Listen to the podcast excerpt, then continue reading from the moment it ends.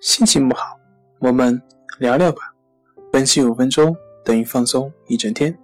大家好，我是心理咨询师杨辉，欢迎关注我们的微信公众账号“重塑森林心理康复中心”，也可以添加微信 “su 零一一二三四五六七八九”，了解抑郁的解决办法。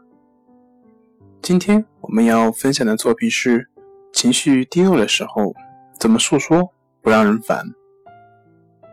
在情绪低落的时候，我们往往会不顾一切的希望有人去倾听，但是没有意识到，我们的听众也是需要认可的。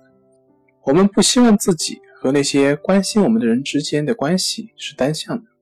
为此，小罗找到了一种方式，可以在两方同时获得帮助以及支持。有时候，倾听很难。小罗对贝特说：“而且我知道你为我付出了很多努力，我只是想让你知道我很感激。”这是小罗一个强有力的表白，他确认了贝特的想法。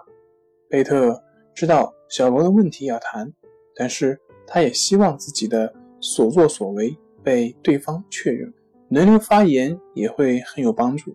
小罗对贝特说：“我这问题谈了好一会儿，我希望你明白。”我很想听听你的生活经验，我可不想唱独角戏。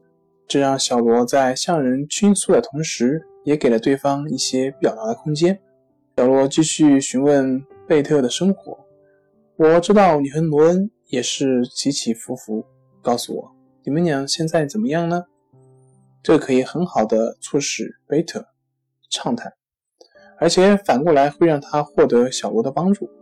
也有助于小罗把注意力从自己的问题转移到其他方面，感觉到自己对关心的人也是有帮助的，能给予支持。